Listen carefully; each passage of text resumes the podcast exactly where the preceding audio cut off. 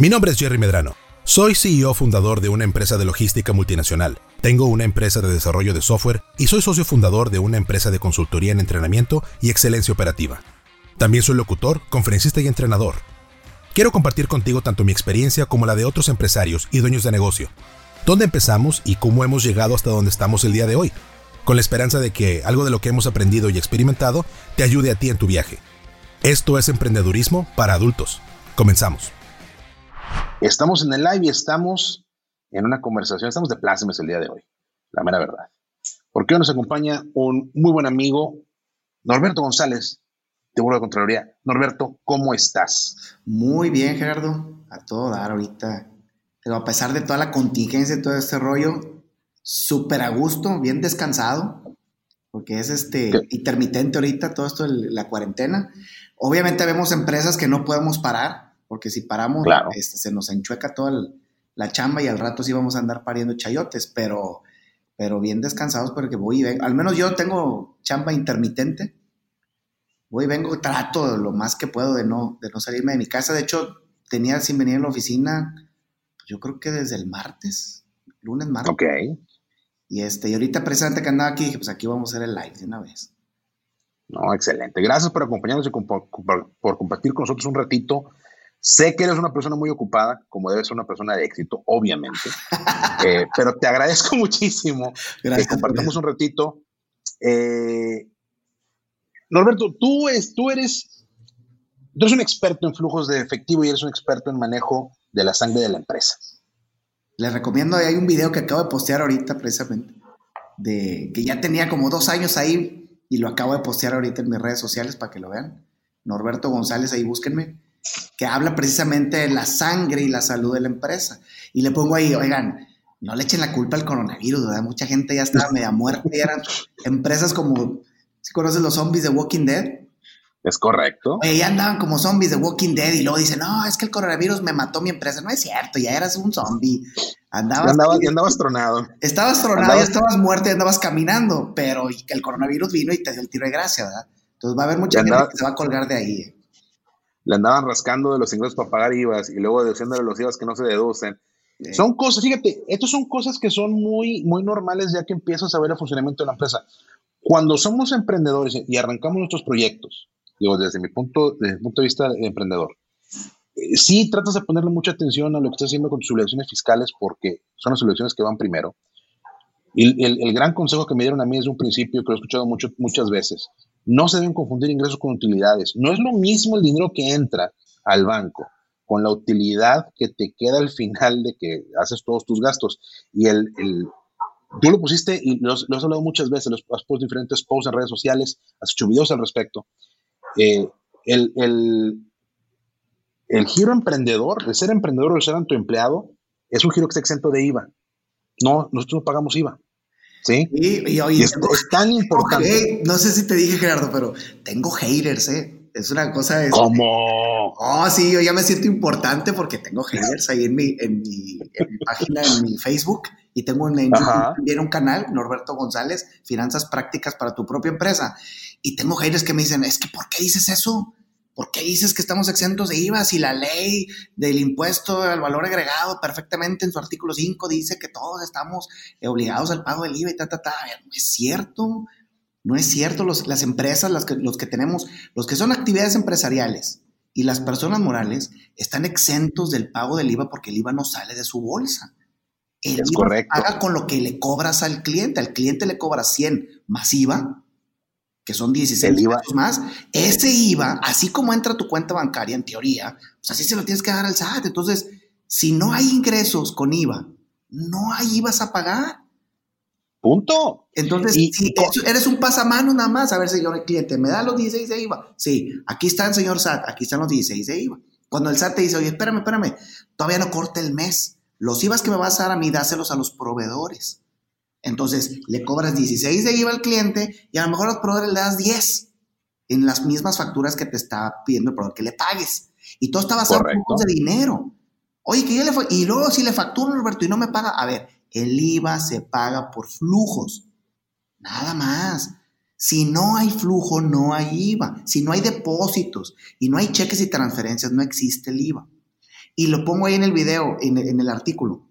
Estamos tan exentos de IVA, Gerardo, que si no le cobras nada al cliente en IVA, pero sí le pagas al proveedor IVA, como el ejemplo, yo le, yo le cobré 16 de IVA, pero imagínate que no le cobro nada, porque le facturé, pero no le cobré, porque no me pagó el cliente. Pero los proveedores sí les pagué, les pagué 10 pesos de IVA, a lo mejor les pagué, les pagué 80 más IVA, que son como 10 pesos más o 20 pesos más. Si le pagas 10 pesos al proveedor, pero no le cobras nada al cliente, esos 10 pesos quedan a favor. Y estamos tan exentos de IVA que si quedaron a favor, como tú pagaste y no estás, estás exento de IVA, pero como quiera le pagaste al proveedor IVA, bueno, esos 10 quedan a favor. Te los pones al SAT y el SAT te los devuelve. Yo sé que la teoría es una y, la práctica es otra, porque luego se hacen güeyes con los IVAs y, sí, no, ¿verdad? Pero la teoría dice esos 10 pesos que le pagué al proveedor, como no, no se los cobra el cliente y estoy exento, nunca les debía haber pagado de mi bolsa, el SAT me los devuelve. Entonces, la teoría dice que estamos exentos de IVA. Si tú no cobras IVA, pues no pagas. Si tú cobras 16, pagas 10, pues pagas 6, ¿verdad? Las diferencias. Definitivamente. Entonces, ¿Y aquí es donde viene? ¿Por qué? Pregunta, Gerardo, ¿y por qué al final del mes no tienen dinero para pagar? Pregunta. Ah, pues porque, porque llegamos al punto que ya te decía hace rato, confundimos ingresos con utilidades. Gastamos más de lo que realmente podemos gastar pues te gastas al menos los 16 pesos de IVA que cobraste. y claro, la cuenta bancaria, si lo ves ahí, dices, ah, mira, aquí están 116. Pues aquí. ¿Estos son míos? Agarra 116, no agarra 100. Oh, sí. Agarra 116, los usas los 16 para otra cosa. Ojalá no sea para llevártelos a la casa. Los ocupas los 16, te deshaces de todo y luego dice el contador, señor, hay que pagar los 16 que cobró. ¿Cuáles? No tengo, no tengo para pagar el IVA. Oiga, señor, pues sí los tenía porque los cobró, estaban en su cuenta bancaria, entraron a su cuenta bancaria. Sí, pero Yo no los vi. Ya no están, desaparecieron. Exacto. Entonces, híjole, y entonces le, dices a un empresario como ese, oiga, ¿usted está exento de IVA? Dice, no, claro que no, porque yo de mi bolsa tengo que pagar esos 16. No, no era de su bolsa. Usted lo que pasa es que no sabe cómo se calcula. Se calcula con los depósitos y se les restan los pagos o los cheques que le hiciste a los proveedores. Las diferencias, pues son las que les pagas. Entonces no te hagas güey, ¿verdad? Básicamente. Un saludo para los haters. Y luego los haters, no, es que, no, ¿cómo que dices que estamos exentos? Bueno, es que teóricamente estamos exentos. A lo mejor la ley dice que tenemos que pagarlo. Bueno, lo tenemos que trasladar. Así se llama, de hecho. Eh, eh, es un traslado, exactamente. Traslado, nada más. viene, viene lo que comentamos. ojo, Gerardo, el SR sí. ¿eh? El SR sí, aparte de las ganancias. O sea, sí te el, el 30% de tus ganancias. Eso sí es cierto. Bueno, braqueteado, obviamente, porque hay, hay cosas que puedes deducir y hay cosas que puede, te ayudan a amortizar el pago de ISR. No, no hay nada, no hay nada. Las ganancias. Las ganancias. Estamos hablando de, estamos hablando de contabilidad. Ventas. Sí, pero estamos hablando de, pues, ya estamos hablando de contabilidad y adjudicación de costos, que ahí es donde viene lo que mucha gente hace que no, que no se, cuando no están, cuando no se están enfocando en la finanza de la empresa y solamente están viendo la transacción, es lo que el contador te dice, ah, bueno, podemos subirle, bajarle, meterle gastos, le movemos, le bajamos y ya nos, ya saliste con utilidades. Pero es una cosa diferente. Esa es una mala aplicación. Sí, es una mala aplicación. Ese, es el curso B, es el curso avanzado. no, no, es el curso avanzado, sí, porque son triquiñuelas esas. Ya son como, ¿cómo le hacemos para decirle al SAT que no ganamos dinero? Pero vayamos al curso A, al curso básico. El, ganas, sí, lo, principal. Ajá. Si ganas dinero, pues pagas el 30% de ISR, punto. Si ganaste dinero, la pregunta es, ¿sabes calcular cómo ganas dinero? Es increíble la pregunta que te estoy haciendo, pero hay gente que no sabe cómo gana dinero. Ventas menos costos o gastos. Todas las ventas son los, son los ingresos y los costos y los gastos son los egresos. Las diferencias, pues son las ganancias, Porque la mayor parte de la gente entendemos cuáles son nuestros ingresos. Pues, yo sé cuánto cobro sea, si vamos a sentar contigo, vamos a sentar una hora y vamos a trabajar, yo sé cuánto te cobro por esa hora. el asunto está en determinar, esa es la venta, sí. Y el asunto está en determinar cuál es tu costo, porque está mi costo directo, de que, oye, vengo aquí, me siento, lo que me cuesta la luz, la computadora, el feed que estamos haciendo. Gastos deducibles se llaman, gastos deducibles o deducciones autorizadas, para que mejor me entienda la gente. Y después hay otro tipo de gastos, que son gastos indirectos, que puedes o a, lo mejor puedes o a lo mejor no puedes amortizar sobre tu, sobre tu ingreso y no, no, no le vas a poder deducir a eso para poder decir, oye, ¿sabes qué? Este, bueno, tuve ganancia o no tuve ganancia. Y esos gastos indirectos, cuando estamos haciendo el análisis de, de rentabilidad de la empresa y cuando estamos hablando acerca de la viabilidad del negocio, son los importantes y siempre se nos escapan. No es por nada, pero el emprendedor siempre se le escapa. Pero al final, digo, si lo vemos muy, muy básico, Gerardo, todos los gastos que conllevan algo que, tenga que ver con la empresa, todo el egreso, cualquier cheque o transferencia que hagas que a un proveedor, por la razón que tú quieras, necesite ser usado para, para, poder para poder generar esas ventas que acabamos de platicar, es un, es un gasto, es un costo deducible. Y entonces en la matemática es todos esos gastos menos esas ventas, obviamente, la diferencia pues, son las ganancias. Me dejan, me dejan una utilidad, exacto. Me dejan una utilidad, que así se llama técnicamente, la utilidad. A veces se llama la utilidad bruta, a veces la, utilidad neta, la utilidad de operación, la utilidad que quieras. Ventas menos costos y gastos te dan la ganancia. El ISR aplica sobre la ganancia. El 30% de tus ganancias son del SAT. Punto. Eso sí sale. Y hay que, y hay que brincar la tablita, porque un, una de las cosas importantes, que es algo de lo que queremos hablar ahora que estamos en esto. Empezamos a hablar de todo esto, obviamente, como ustedes saben, la gente que nos escucha, eh, la gente que nos escucha en el podcast y la gente que nos está viendo en el live. Toda esta semana hemos estado haciendo una serie de entrevistas y platicando con diferentes emprendedores y dueños de negocio acerca de cuáles son las cosas que estamos enfrentando ahora con el, eh, riesgo de salud y la cuarentena del coronavirus, del COVID-19. Ya estamos en fase 2 en México, entonces ya es algo más este, preocupante y hay que poner mucho más atención a las medidas de salud y, a las medidas de prevención. Pero para el emprendedor, para el dueño de negocio, ya sea un negocio chico, mediano, incluso negocios grandes, estas son épocas de crisis, son, son épocas difíciles. Enfrentamos diferentes problemas de los que ya platicamos, eh, eh, algunos, trabajar desde casa, adaptar nuestra forma de trabajar, si estamos trabajando en una oficina, a ver cómo le podemos hacer trabajo remoto, si realmente nuestro negocio nos da la posibilidad de trabajar de manera remota o no. Pero ahora con Norberto vamos a abordar una serie de temas que también son muy importantes, que es acerca de, bueno, ¿y cómo le hago para... Lo que no tenga que ver con trabajar desde la casa. Sí, sí, sí, es que ahora, ¿y cómo le hago, cómo le hago con las broncas que tengo en cuanto a los dineros? Que es una, es una parte muy, muy importante también del negocio, ¿no? La pregunta principal, porque estamos hablando de todas estas cosas, que es el deber ser, el orden que debe llevar la empresa, y como tú dices al principio, oye, si ya andabas mal desde antes, no te, no te alcanzaba a pagar IVAs, y andabas, andabas brincando la tabla y rascándole y poniéndole. La cobija Exacto, o sea, ya andabas mal, compadre. Como dueño de negocio, como emprendedor, si no te alcanza para pagar IVAs, andas mal. Y entonces hay que ponerle orden. Igualito que el coronavirus, ¿eh? O sea, si tú ya traes broncas de fisema y traes broncas de diabetes y traes broncas de. y tal coronavirus, pues obviamente te va a matar, ¿verdad? Es un, es un factor de riesgo impresionante, obviamente, para el negocio. Ya estás malito, pues obviamente el coronavirus te va a matar. Lo mismito va a pasar con las empresas, Gerardo. El que ya tenía broncas, va a llegar el coronavirus y los va a matar, ¿verdad? No se les van a acabar. Exacto. Y luego, ¿qué va a pasar con las empresas que estaban saludables? Pues se van a enfermar, no se van a morir no, definitivamente. De alguna u otra manera, todavía tenían cierta salud financiera para poder sobrellevar el problema que vamos a, enfrentar todos, porque todos nos vamos a enfermar de alguna otra, de otra manera, empresarialmente hablando, todos nos vamos a enfermar. es correcto. quiénes se van a morir y quiénes no. Los que ya tenían una enfermedad previa se van a morir, igualito que las personas, nada más que son empresas. El que ya tenía broncas se va a morir. Punto. Y olvídate de que, hoy es que yo le voy a echar ganitas y todo. No te preocupes, el señor que tenía efisema pulmonar y echó ganitas se murió igual del coronavirus o de la neumonía del coronavirus. por más ganitas que le echó, ya estaba malito. Traía broncas de efisema, traía bronca de cáncer, traía bronca de diabetes, ya traía bronca de algo.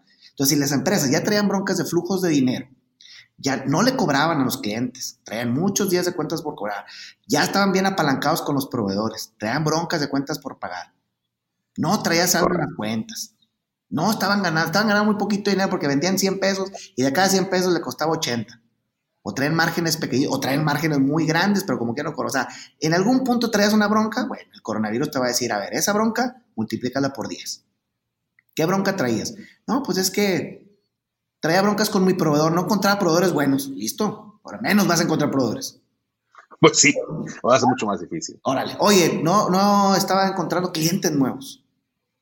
¿Qué crees? Ahorita con el coronavirus, menos vas a traer clientes nuevos. Oye, que trae broncas para cobrar.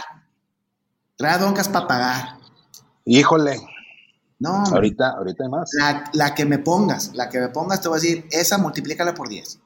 Es que no me daban crédito los bancos. Menos te van a dar ahorita.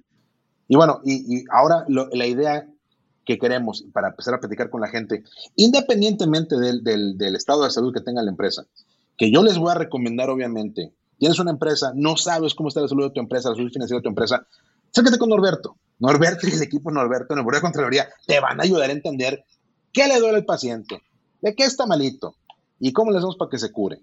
Hay una, hay una forma nada más de saber si un paciente como una, una empresa, o sea, al final somos como los doctores, ¿no? De, de los negocios. Nada más hay una manera de saber si un negocio es saludable o no y es a través de sus estados financieros.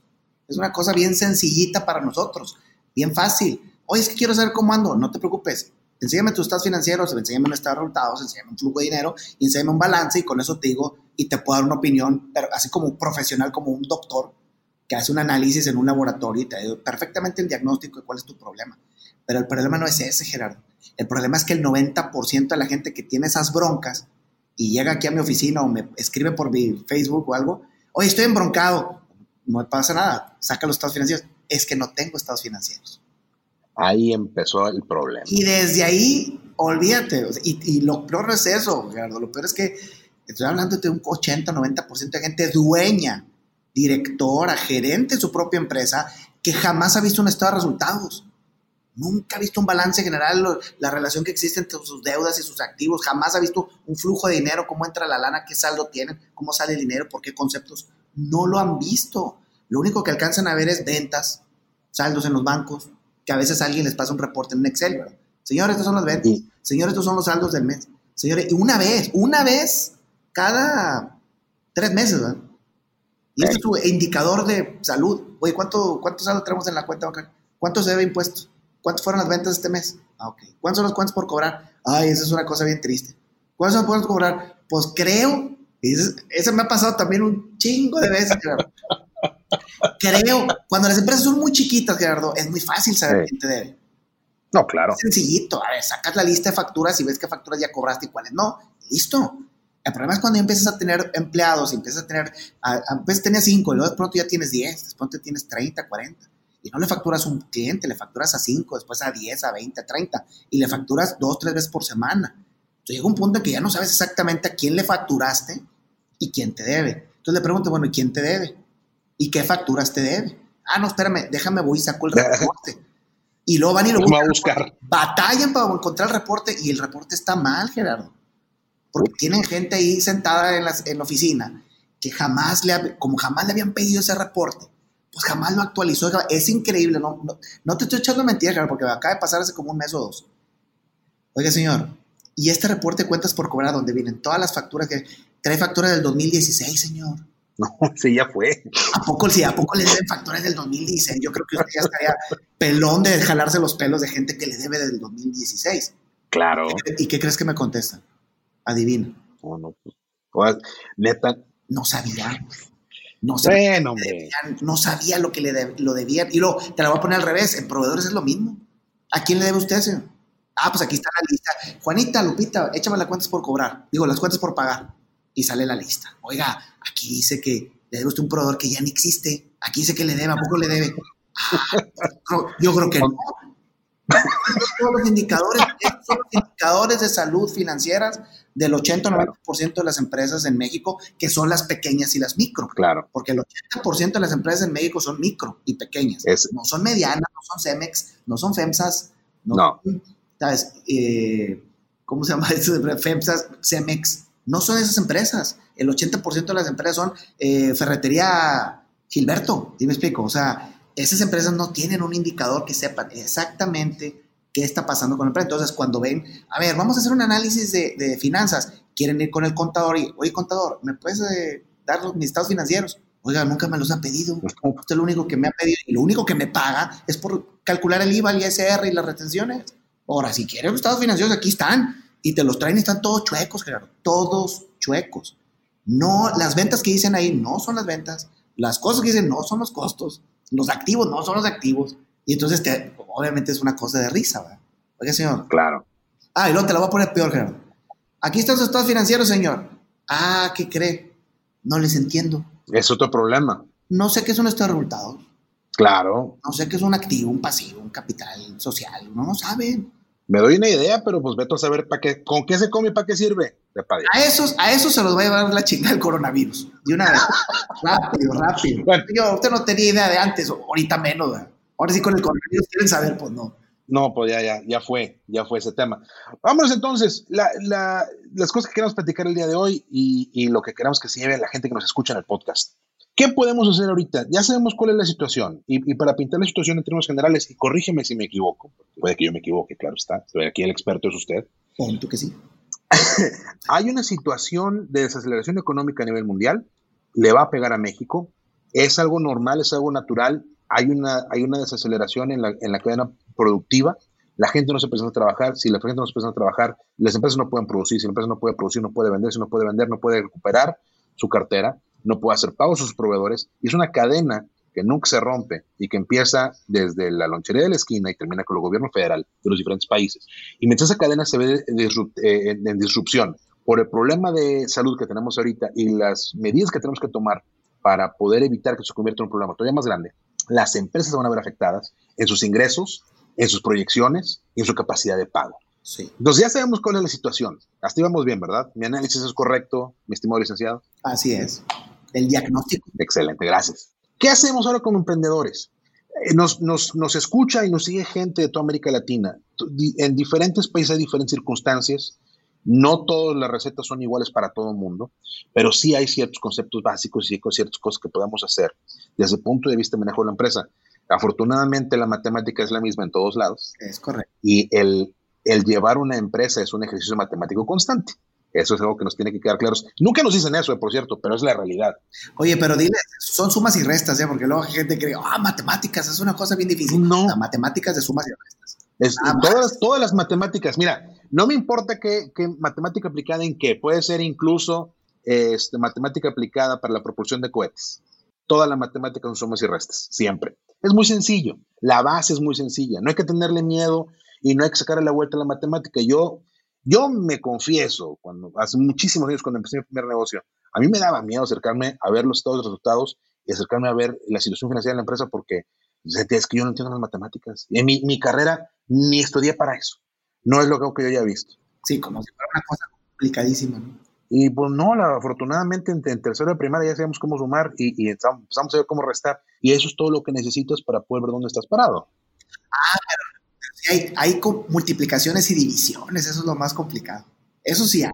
Siguen siendo sumas y siguen siendo restas. La, base, la base es la misma. Multiplicar, ¿qué está haciendo? Multiplicamos, sumamos un chingo de cosas. Y dividimos, restamos un chingo. Pero es la misma base. Entonces, afortunadamente, no me importa dónde estés, dónde nos estés escuchando el día de hoy y, cuando estés escuchando este podcast.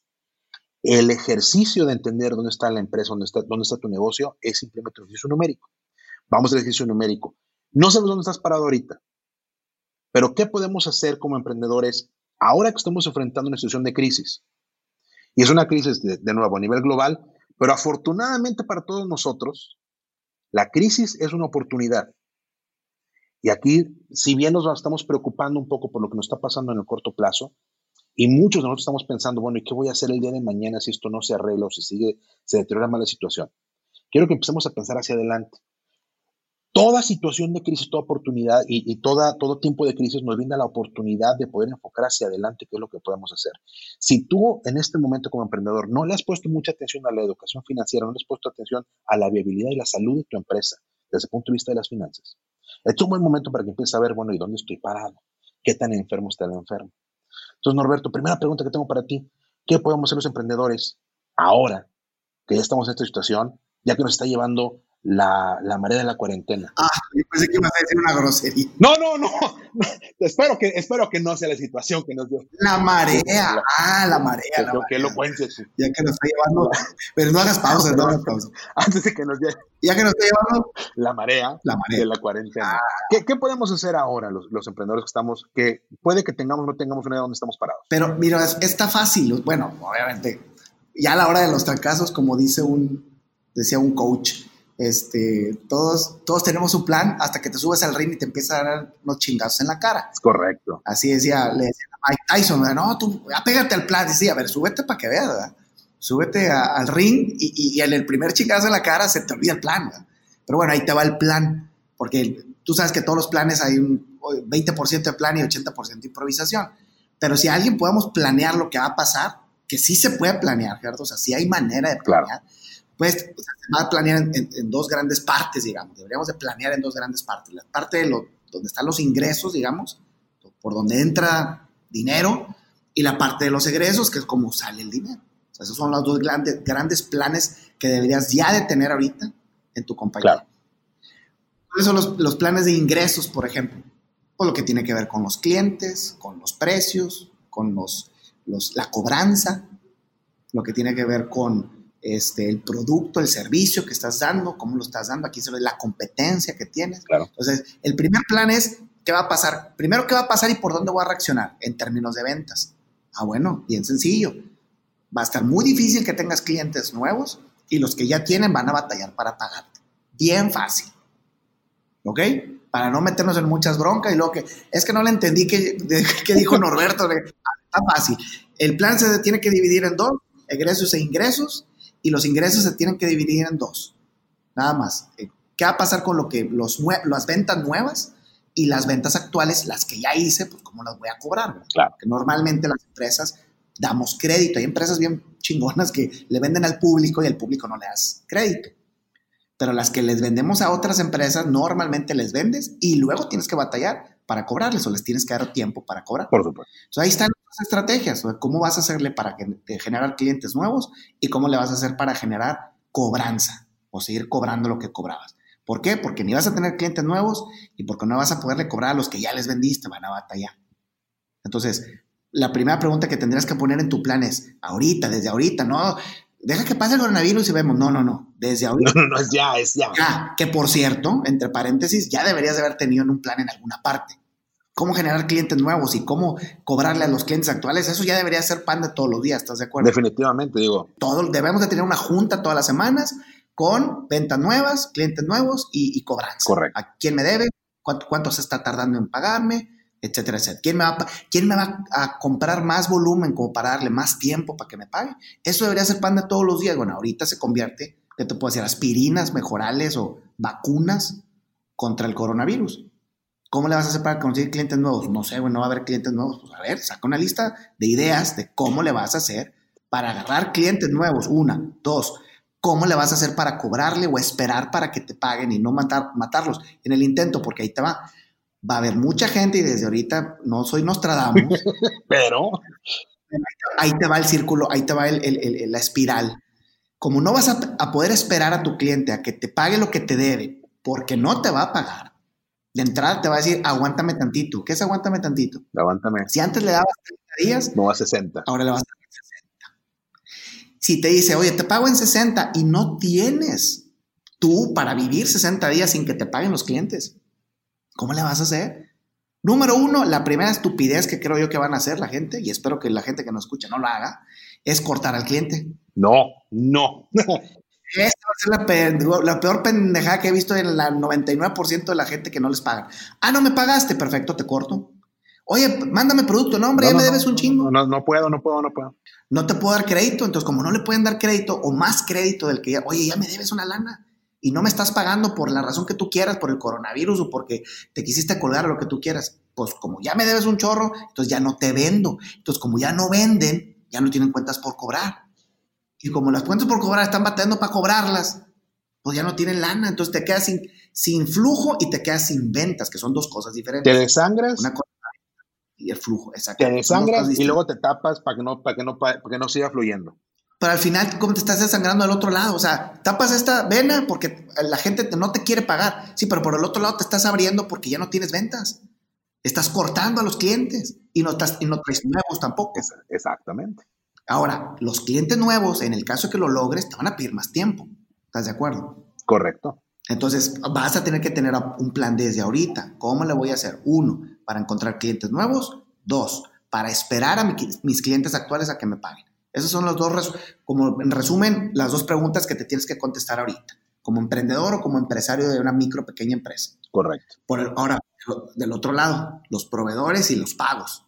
Los dos grandes pagos que tienes son proveedores de productos o servicios y la nómina. Así es. Y la renta, ¿verdad? Así es. Esos son como los, los tres grandes conceptos. Ahora, ¿cómo le hago? ¿cómo eh, ahí van a salir otros dos problemas. Los proveedores no te van a decir, yo, yo soy proveedor nuevo, a mí págueme. Si usted quiere crédito, usted quiere mi producto para venderlo o una materia prima para usarla en su producción. O el servicio que ofrezco. Sí, pues tiene que pagarme o me paga por adelantado o me paga 15 días, porque yo no le voy a dar 30 días, ni te van a dar 60 días, ni te van a dar 90 días porque no te conocen.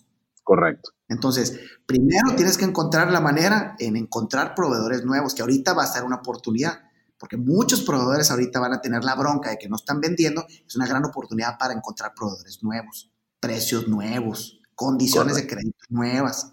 Correcto. ¿okay? Se va a ir bien gacho lo que voy a decir, pero los proveedores actuales, si no se ponen las pilas, te vas a mudar con proveedores nuevos, que ya se pusieron las pilas porque está pasando lo del coronavirus o porque está pasando lo que quieras. Lo que quieras, ¿no? O sea, coyuntural, pero sí. Tenemos la oportunidad de ir con proveedores nuevos, a negociar términos nuevos, precios nuevos, calidades de materia prima nuevas también, que a veces no se te habían ocurrido porque pues, tú estás muy contento con el proveedor actual, ¿verdad? Lo que no te vas a poder librar es la nómina, el organigrama. Entonces, el tema del organigrama va a ser bien interesante porque todo el mundo dice, ah, pues vamos a empezar a correr gente, pues no lo puedo pagar. ¿No puedo cobrar por acá? No puedo pagar. Entonces voy a tener que deshacerme de los talentos que tengo. Agua. Y, se oye bien gacho, pero si te deshaces de una pieza clave, no la vas a recuperar. Agua. Ahora, es una, es una oportunidad para hacer el organigrama otra vez y decir, mira, esta y esta y esta pieza pues sí puedo, sí puedo disponer de esa pieza o, o le puedo entrar yo. Cuando eres una empresa pequeña, sabes que hay personas que a lo mejor están de más ahí, que no son claves, ojo, gente que no es clave. Es, esas. Cuidado, porque si para volver a agarrar un empleo bueno, un empleo clave es dificilísimo. Lo vas a perder, lo vas a perder para siempre. No hay como que ah, al, rato le hablo y lo jalo de vuelta. No, no lo vas a jalar de vuelta. No. No, va a agarrar jale. Todos los empleados buenos agarran jale bien rápido. Es correcto. Son bien pirateables. De volada, alguien va a ver, tu competencia lo va a ver, o un proveedor tuyo, un cliente tuyo lo va a ver, que lo vas a dejar sin jale y lo va a pescar. Y no lo vas a recuperar. Y esa pérdida no la amortizas con nada. No, no, no. Vas a batallar muchísimo para encontrar otro jugador. Los rayados se deshicieron del chupete suazo y no encontraron otro. ¿eh? Pues no. Y el rato que los tigres se hagan de Guiñac, no van a encontrar otro Guiñac. ¿eh? Te lo aseguro, no. te firmo en los próximos 10 años. Voy a hacer una pausa ahí porque estamos no, no, no, queremos entrar en, en, en tema este, demasiado escabroso con, con, con, las, con, las, con las pasiones futboleras. Pero eso es muy importante. Lo que dice, lo que dice Norberto, hay, hay por lo menos tres niveles diferentes de jugadores dentro de la organización que colaboran contigo cuando tienes un equipo de trabajo. Tienes a la gente que es estrella, tienes a tu Viñac. Ándale. A lo mejor a Suazo. Depende de, a quién le preguntas, ¿verdad? Pero bueno. O, o depende, exactamente. Sí, no, de, de, de, susceptibilidades de nuevo y las vamos a dejar en paz. Este, la estrella, estrella del Tienes un Messi, ándale, para, para ser internacional al asunto. Evitemos la controversia local. Tienes una superestrella jugando con el equipo y de esas seguramente no tienes muchas en el equipo. Tienes una, dos, cuando mucho. Cuando tienes dos, hijo, le estás armado para toda la vida. Pero tienes una, ¿sí? Y eso lo conservas. Sí, entre paréntesis, hay que hacer todos los esfuerzos posibles porque estén tranquilos, porque acuérdate que ahorita la situación es de muchos nervios. Sí.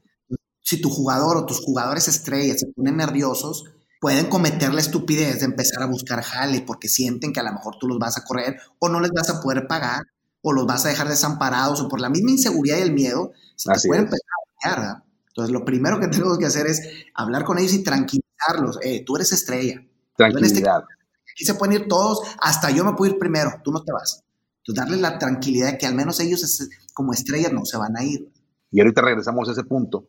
Vamos a entender lo que qué viene después de la estrella, del jugador estrella. Viene obviamente el equipo confiable, la gente que tiene un desempeño constante y que sabes que para ciertas tareas sacan la chamba adelante. Es la raza que se pone a jalar y que usualmente representa el 80% del output de la organización, porque es la gente que constantemente hace su chamba. Y al final tienes a la gente que pues es la banca, jalan cuando hay buena chamba y si de repente los ocupas, qué bueno, y la verdad es que son inconsistentes, no es raza que tiene la camiseta bien puesta, andan todavía buscándole a qué horas vamos por el pan.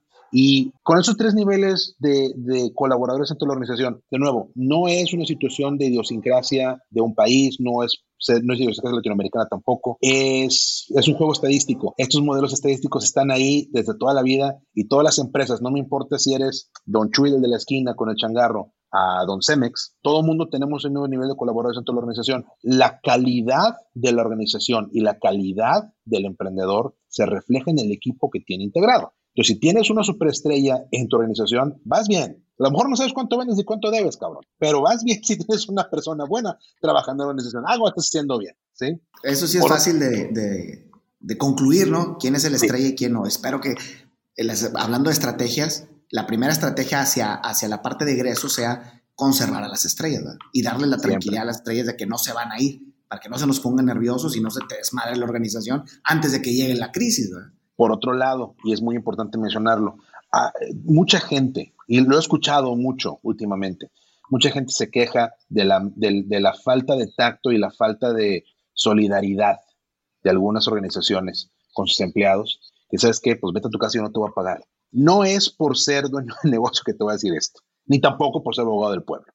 Hay un compromiso por parte de la organización y como, empleador que tienes con tu organización, sobre todo cuando inviertes el tiempo en que tu organización es una organización buena, cuando inviertes el tiempo en desarrollar jugadores clave y estrellas en el equipo, o por lo menos no tienes todavía estrellas cantadas, tienes muy buena banca, tienes muy buen equipo armado y funcionan bien entre ellos.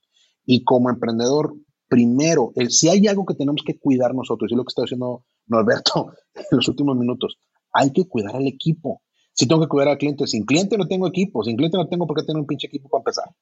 Si no hay balón para jugar, ni que pongas la cancha, güey. ¿Sí? Y el, balón es el cliente, pero teniendo clientes, teniendo un equipo, el, el rol del emprendedor, el rol del dueño de negocio es cuidar al equipo. Hay que cuidar a nuestro equipo. Sí, no todos los miembros del equipo son iguales definitivamente. Y tenemos que tener bien claro quién es quién. Y hay que cuidar a nuestro equipo. Pero si tú me dices, Gerardo, tienes la posibilidad de salvar a todo tu equipo, tienes la oportunidad de salvar no solamente a los superestrellas y los demás, por una medida de precaución y salud, para que tú una lanita y tengas para pagar tus impuestos dentro de un mes, pues bótate a todos los demás. Aquí es donde viene una responsabilidad personal y una responsabilidad social. No creo que ni Norberto ni yo le podamos decir a nadie qué hacer y qué no hacer con sus flujos, qué hacer y qué no hacer con sus negocios. Pero al final de cuentas, si no hay necesidad de sacar gente de las organizaciones. No la saques. Hablábamos hace rato acerca de este círculo grande que representa la parada de la economía. Mientras más gente se quede sin chamba más gente se quede sin actividad económica, menos dinero va a fluir dentro del, dentro del país y dentro de nuestros círculos de influencia económicos. A lo mejor para mí, yo no tengo contratos con gobierno, me vale madre si el gobierno me paga o no me paga. Si tienen dinero para pagar, no tienen dinero para pagar. Pero mi negocio sirve, mi negocio fluye de que la gente tenga un ingreso para que vayan a comprar cosas que consumen y que yo entrego. Si gente se queda sin trabajo y si yo corto mi, a mi propio personal y no lo tengo jalando, si teniendo la oportunidad de hacerlos jalar, no los jalo, sabes que para darme una lana y para tener aquí en el bolsillo, para no preocuparme si esto dura dos, tres meses. Entonces estamos exacerbando el problema y estamos en un problema más grande cuando no debe serlo.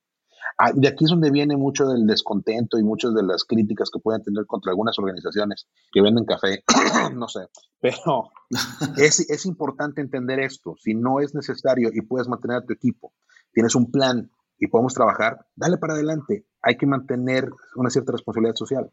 La cosa es que, la cosa general es que si no, si no tienes para pagarle, o sea, si lo haces por miedo, pues no tiene sentido. Tienes razón, o sea, porque lo haces por miedo o por precaución y no tiene sentido. O sea, no puedes hacer nada en los negocios, pues nada se hace por precaución y por miedo. No. o sea, no puedes, no puedes. Tienes que tener un fundamento muy, muy lógico, muy, muy este, sólido de por qué vas a correr a, tu equipo y a quién, ¿verdad? Y a quién le vas a decir gracias, claro. O sea, oye, voy a, voy a correr a la mitad de mi gente, ¿por qué? Pues por precaución. Pues no, no, pues es que tengo miedo que me va a pasar con mis clientes, pues ya te pasó algo. No, no me ha pasado nada, entonces espérate que te pase, ¿verdad? Nomás tener el plan listo. Eso. Y, obviamente tienes, tienes, que tener una lista de gente que ya sabes, oye, ¿cuál va a ser el primero? Pues cuando llegue la bronca, con este me ahorro tanto, con este me ahorro tanto y con este me ahorro tanto, más que pierdo esta chamba, pierdo esta chamba y pierdo esta chamba. Si este era el defensa, voy a perder este defensa por la derecha. Pero me voy a ahorrar una lana, sí, nomás que esa lana que me estoy ahorrando, pues es la lana que precisamente pues no va a entrar por ventas tampoco. Ahora, que si ya lo arreglaste por allá, pues ya estás arreglando las cosas por allá, ¿para qué le mueves al equipo? Es correcto. Todo esto, una vez me dijo un cliente, todo esto, fíjate qué cosas, ¿no? Una vez me dijo un cliente cuando lo del H1N1, Ajá. ¿te acuerdas? 2008. Uno de mis clientes, que estábamos platicando en ese entonces, y me dijo, bueno, al final voy a tener que podar el árbol, me dijo. Esa fue la, la, analogía y me encantó. Claro. Ni modo, Norberto, voy a proceder. Y fue cuando agarró el, el ¿cómo se llama? La guillotina y, este, y empezó a cortar cabezas. Le dijo, oye, ¿y, ya lo pensaste bien? Dijo, sí, voy a tener que podar el árbol.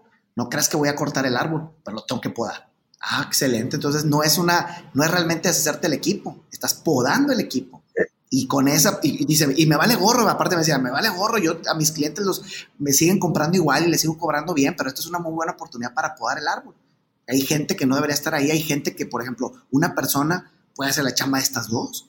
Yo no sé por qué tenía dos. Y ahora que me puse a analizar, este tampoco, y este tampoco. Y son gente, cuidado, o sea, no, no está corriendo las cosas así nomás en Ingesú.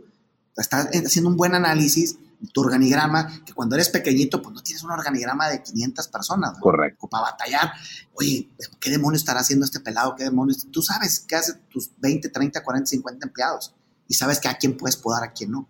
Y es un ejercicio que independientemente que te va a ir bien o mal en las ventas, en algún punto lo tenías que hacer. Y eso es, creo que eso para mí es el punto importante y es, es la bronca que yo tengo cuando contrasto el rol del, del líder de negocio contra los tiempos de crisis a, veces abusamos del hecho de que hay un tiempo de crisis para tomar decisiones que son difíciles. Estamos, estamos enfrentando a una, a una circunstancia que puede ser más grande de nuestra capacidad de sacar el negocio adelante. Entonces decimos, no, no, no, ahorita es cuando tengo que empezar a ver y cortar y control.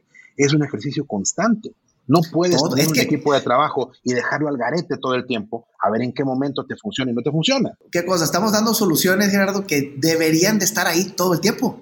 Exactamente. exactamente. O sea, deberíamos, estamos, estamos recomendando acciones que todo el tiempo deberían de estar ahí por, de, de, manera de, rutina, vaya. Debe ser parte del ciclo normal del, de la organización y del manejo del negocio. Igual. El problema es que nos, usualmente, como usualmente pasa, cuando nos enfrentamos ante, ante la mortalidad, ya sea de uno como persona o de la organización, ahí es donde empezamos a decir, híjole, este, yo creo que mejor me voy, me voy curando en salud. No, cabrón, hay, hay chamba que se tiene que hacer de manera constante. Fíjate, y yo tengo la, experiencia de, dos o tres clientes que sin tener un problema de, así como de pandemia o de un, problema generalizado en el país, tuvieron el problema de que tenían dependencia a un solo cliente. Y dependencia me refiero a 30, 40% de sus ventas del mismo cliente. Claro. Y sin haber una pandemia y sin haber este, una crisis este, mundial en el país ni nada, se les viene el, tema de, oye, pues tu cliente principal que te, que te consume 30, 40, 50% de tus ventas,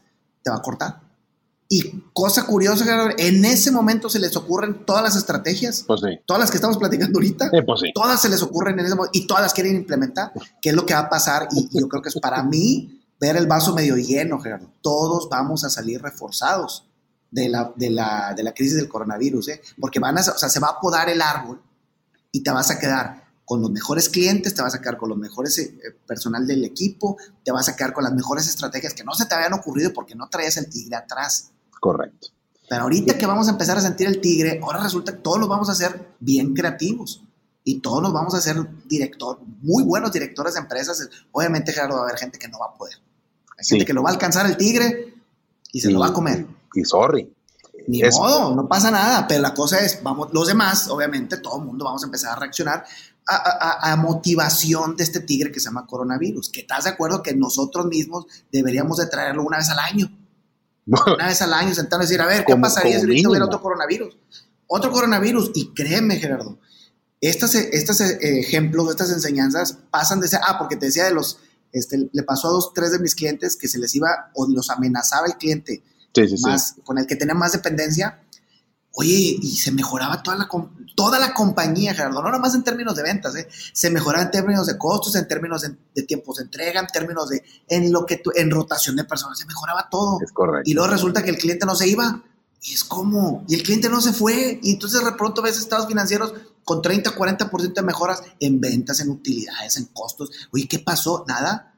Se, la, se, le, atravesó el, se lo atravesó el tigre. El, el mío no anda en burro. Necesitamos un tigre necesitamos el coronavirus para mejorar el negocio que ya traía embroncado un año, dos o tres. Es, es una situación eh, y que ya hemos abordado también en algún, otro momento. En la zona de confort, creemos que la tenemos comprada porque los resultados que tenemos el día de hoy se ven favorables, no hay sobresaltos, todo está bajo control, no hay gritos sombrerazos, no hay, no hay, no hay emergencias ni fuegos que andar apagando. Entonces, creemos nos, compramos nosotros mismos la idea de que ah, todo está con madre, mi empresa va con madre, todo está muy bien, tengo, un buen, eh, tengo buenas relaciones, eh, tengo mi, cartera balanceada, no estoy demasiado apalancado, todo está toda madre y así le voy a seguir. Y es pensar que lo que está pasando el día de hoy va a seguir pasando el día de mañana.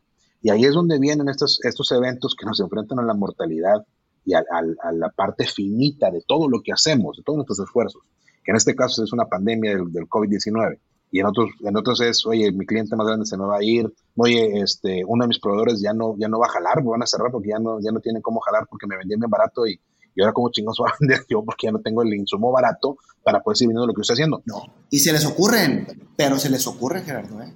no, Sintiendo el tigre, sintiendo el tigre, se les ocurren. Bueno, algunos, a la mayoría. ahí va a haber una minoría que de plano no la vas a poder rescatar. Y va a haber una minoría, no, Gerardo, y esa minoría, Gerardo, ¿Sabes qué van a decir cuando, les, cuando ya no pueden resolverlo? Ajá. Ya me embronqué, ya me embronqué. ¿Qué crees que van a decir? ¿Fue el coronavirus? Ya, claro. Yo no fui. Eh, tú, eh, tú estabas embroncado desde antes. Ya, traía, ya traías un problemita que no has atendido, mi querido amigo, y entonces eso no te, ni Dios padre te tenemos un, un, amigo empresario que en las carnes asadas dicen, es que fue el coronavirus, es que fue Calderón. es que fue la H1N1. Es que es la 4T es que es el, cambio de gobierno, es el bronco que acaba de cambiar de gobierno. O sea, todos tenemos una excusa, pero todos van a tener, el coronavirus va a ser la mejor excusa para las empresas que estaban embroncadas. La mejor excusa de las empresas embroncadas va a ser el coronavirus. ¿Y por qué te fue mal? Ah, pero cuando les va bien, Gerardo, no dicen, fue porque no, no fue que fue, fue la cuarta T, fue, fue el, el cambio de gobernador. No, no, no. No van a decir eso, pues fui yo. Claro. Yo lo logré, yo lo logré porque yo mis estrategias y, y, mis planes que hice con mi equipo de trabajo, menos hemos logrado todo esto. No van a decir, es que cambió el gobierno, es que cambió la 4T, es que cambió el bronco, es que, es que como no hubo coronavirus este año, pues nos fue bien. Claro. Nunca dicen eso, pero. Entonces, ahorita, fíjate lo que te estoy diciendo ahorita, ¿cuánta gente vas a escuchar una carne asada diciendo, es que fue el coronavirus? Ahí estuvo la bronca. Ahí estuve. Esa fue mi bronca, como mi bronca como empresario, esa fue mi bronca. Oye, no era la bronca que traías de cobranza, que me habías platicado desde antes, o no era la bronca que tenías puro pelado inútil ahí en tu negocio, no podías correr. Que traías ah, los primos ahí metidos. Esa sí, esa me ha pasado varias veces también, Gerardo. Oiga, señor, y esas dos personas, esas tres personas que no están haciendo nada o lo están haciendo mal, ¿por qué las tiene todavía ahí? Sí, sí, ¿qué siguen ahí. Yo hace tres meses vine y usted se estaba quejando de ellos porque mandaron, el, mandaron tarde el producto, porque no tenían el reporte que usted pedía, claro, porque hacían mala chamba, vaya, porque lo reclutó mal, lo seleccionó mal, los metió a jalar mal y nunca los pudo correr. ¿Por qué siguen ahí jalando? Ya le echaron a perder tres tarimas, ya le echaron a perder tres proveedores, tres clientes y siguen ahí. Nunca los corrió. Pues es que son familiares, es que, ah, es que tienen tiempo trabajando conmigo. Me sale más caro correr los que se queden. Por la razón que tú quieras, te están echando a perder el negocio y nunca los corriste traes encima. otros buenos. Exacto. O sea, te quedaste con el problema encima cuando podías haber solucionado en, en su momento, tomar acciones adecuadas. Ah, y le echan la, van a echar la culpa al coronavirus, ¿verdad? la culpa al coronavirus. ¿Qué tiene que ver el coronavirus con que traigas un equipo mugroso de gente inútil? No, es que no todos son inútiles. Bueno, córtalos como el, el, vamos a podar el árbol poda el árbol que tengas que podar, poda el proveedor que tienes que podar, pero podalo todo, las, todo el tiempo, no lo puedes porque ahorita llegó el coronavirus. Vamos, a, vamos a resumir para, para empezar a cerrar. Vamos a resumir entonces lo que hemos platicado hasta ahora. Y yo creo que una de las, de las principales cosas que quiero que la gente se lleve, que ya, que ya nos comentaste y que tienes toda la razón, eso es un momento de oportunidad porque clientes que tienes ahorita y los que no los había poder llegado en algún momento, si haces las cosas bien hechas y manejas bien tu estrategia, les vas a poder llegar. Si estabas batallando para tener proveedores buenos o estabas batallando con la calidad de algunos proveedores, todo mundo va a querer tomar nuevos clientes ahora y ahora es cuando tenemos que aprovechar. El mercado se está poniendo a modo para que como emprendedor puedas cambiar tus estrategias de consumo, tus estrategias de proveedores y para que puedas implementar nuevas estrategias de alcance a clientes. Seguramente estos momentos son también importantes para todos los que estamos pensando en pivotear, empezar a hacer otra actividad o, o tomar algún producto o servicio adicional que estábamos, que estuviéramos contemplando, ahora es un momento para echarlo a andar, porque existen, van a existir oportunidades en el mercado. Primero se va, el, se oye mal, pero es una de las realidades. El mercado se va a purgar y van a salir competidores que no están en el nivel adecuado para poder competir después de que pase esta contingencia. Está bien y es natural. Es, es, es una parte natural, sí. La hay, de clientes, pues Hay que ponerle atención. Pero, pues bueno, ahora sí que todo tiempo pasado fue mejor, excepto este, si el pasado me chingó. Entonces, vamos, a seguirle. eh, entendiendo que tenemos una oportunidad y esa oportunidad tenemos que atacarla, hay que, hay que repensar nuestra estrategia de insumos, de proveedores, a quién le compramos, bajo qué, bajo qué esquema, a quién le vendemos, cómo le vendemos, por qué le vendemos, qué es lo que realmente vendemos. A veces pensamos que vendemos, en el caso de la refaccionaria o en el caso de la, de la ferretería de la esquina, pensamos que vendemos tornillos. Vendes facilidad, vendes comodidad, tienes que enfocarte en las cosas que realmente vendes, porque son las cosas que te hacen fuerte como marca y que te van a hacer despuntar en el mercado contra la competencia. Si ya sabes que hay gente en el mercado, competencia tuya, que no va a aguantar los problemas de coronavirus, por lo que quieras, pero tú si tienes un plan para aguantarlo, échale ganas y empieza a buscar, empieza a moverte. Ponle atención a los números básicos de la empresa. ¿Cuánto vendes? ¿A quién le vendes?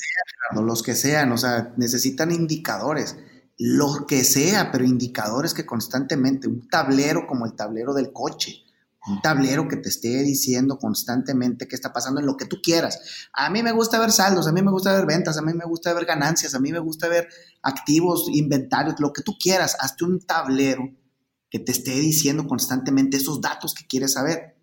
Todo el tiempo, constantemente. Con eso tienes. Créalo, justifícalo o, o utiliza un software como el contralor.mx, que está muy bueno, por cierto. Es correcto. Un software que te esté diciendo, o un Excel si tú quieres, o una lupita, una Juanita que te esté dando un tablero constantemente de qué está pasando con tu negocio. Con eso tienes, con eso, dicen, decía, no me acuerdo cómo se pedía, creo que Docker, Peter Drucker, algo así se llama. Drucker, sí, Indicador, indicador que se mide y se publica, siempre se mejora. Entonces, si, si tú mides constantemente las ventas, las vas a mejorar. Es imposible que no las mejores si constantemente las estás monitoreando y se las estás enseñando al que vende, que normalmente es el dueño, ¿verdad? Es correcto. Igual que el costo, igual que la cobranza. Si tú estás monitoreando la cobranza constantemente y la estás viendo con lupita la cobranza constantemente, yo te aseguro que se va a mejorar. Entonces necesitamos ahorita, que es el momento, un tablero. Un tablero que te diga todos los días qué está pasando con el negocio. Con eso, de perdido, sabes para dónde correr, ¿eh? Lo, más triste es cuando haces las autopsias de negocios. Y te das cuenta que... No sabían, no sabían que, a ver, échame los números. No, no tenía. Entonces, ¿cómo le hago la autopsia? Si usted hubiera tenido este tablero que estoy creando ahorita en la autopsia, si usted hubiera tenido este tablero constantemente, le aseguro que no se hubiera muerto, porque sabía perfectamente para dónde va. Ese es el grave problema, Gerardo, que no, sabe, no tienen una visión de qué está pasando ahorita. ¿Qué pasó hace un mes ni dos? ¿Qué está pasando ahorita? Y obviamente, pues no tienen manera de tener datos para saber qué va a pasar en el futuro. Entonces, están como los chivitos, ¿verdad? Así nomás esperando a que llegue alguien y los sacrifique. Y qué, qué difícil es tener esa posición. Hay que evitarla. Tanto trabajo nos cuesta arrancar nuestros proyectos, tanto trabajo nos cuesta armar una empresa, empezar con ilusión y empezar con el esfuerzo que significa arrancar para quedarte nada más paradito esperando a ver a qué horas me viene el tiro de gracia. Yo creo que yo creo que los emprendedores en México, yo creo que los emprendedores en América Latina tienen más fibra que eso. Muchos de los problemas que tenemos, de las broncas que como dueños de negocio enfrentas y clientes que tú seguramente has visto, tienen es que los números les dan miedo y no se quieren acercar los números. Son importantes, son importantes los números. En este momento, ¿cómo evitar que te lleve la ola? Empieza a planificar de qué tablita me voy a agarrar y cómo le voy a hacer para crecer, cómo le voy a hacer para sostenerme y te, voy a dar una recomendación final eh, que a mí me ha funcionado y a lo mejor, Norberto, no seguramente en tu caso también te ha funcionado a ti. Al final del cuento para nosotros es el mantener comunicación abierta y sincera con nuestros clientes y nuestros proveedores.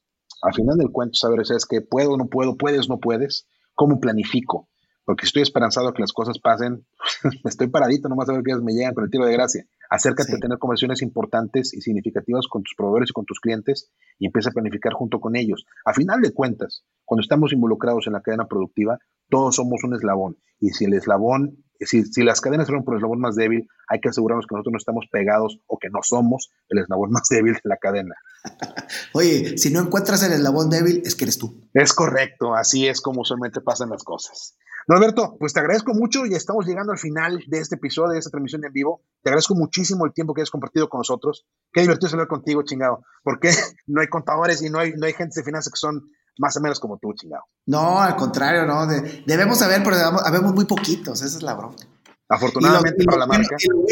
ya los contraté yo, aquí están trabajando. muy, ahí muy Ahí, ahí, está la raza. Excelente. Ahí están los, los puros chupetes suazos. Es todo. Puro guiña. Puro guiñac que estoy contratando. Es correcto. Oye, no, es, suena broma, pero me pasó hace algunos años cuando dejó de ser obligatorio el dictamen para las empresas. Ajá.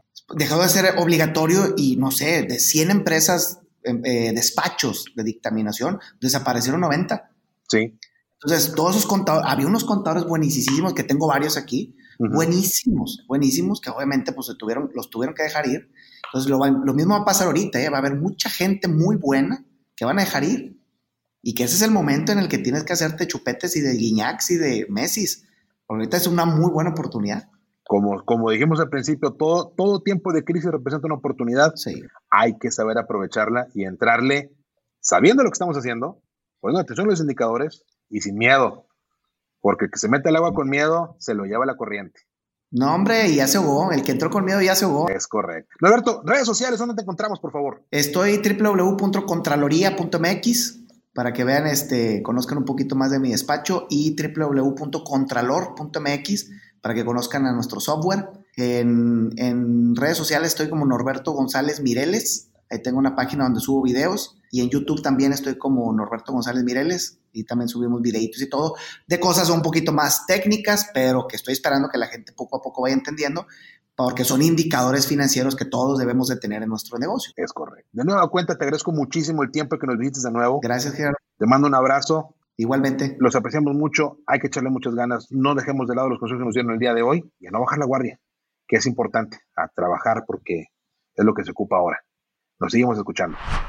¿Tienes dudas, comentarios o experiencias que quieras compartir con nosotros? Encuéntranos en Facebook e Instagram como Emprendedurismo MX. Cuéntanos tus logros y tus cagazones. Esto fue Emprendedurismo para Adultos, el podcast donde te comparto mi experiencia y la de otros emprendedores sobre cómo aprendimos de nuestros logros y nuestros errores. Yo soy Jerry Medrano. Nos seguimos escuchando.